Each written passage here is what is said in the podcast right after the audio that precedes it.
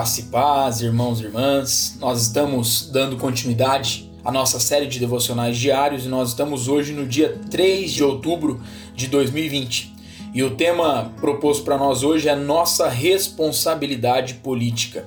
E o texto base se encontra lá em Mateus, capítulo 5, do versículo 13 ao versículo 16. Você pode ler por completo aí após o devocional na sua casa, mas a base desse texto nos diz assim: Vós sois o sal da terra, vós sois a luz do mundo.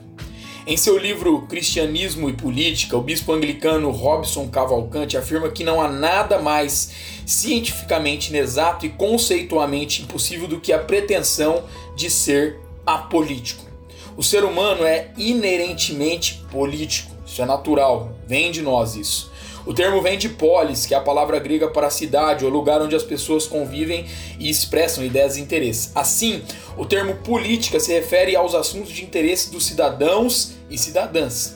Em qualquer comunidade, por, me por menor que seja, qualquer povoado, distrito, cidade ou país, existem questões que afetam a cidadania em seu conjunto.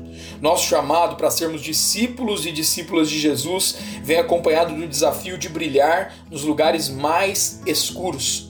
O chamado de Jesus para ser sal da terra e luz do mundo cobre todos os aspectos da vida. Assim, o fato de sermos cidadãos e cidadãs do reino de Deus não nos exime das responsabilidades em relação à nossa cidadania terrena e terrestre.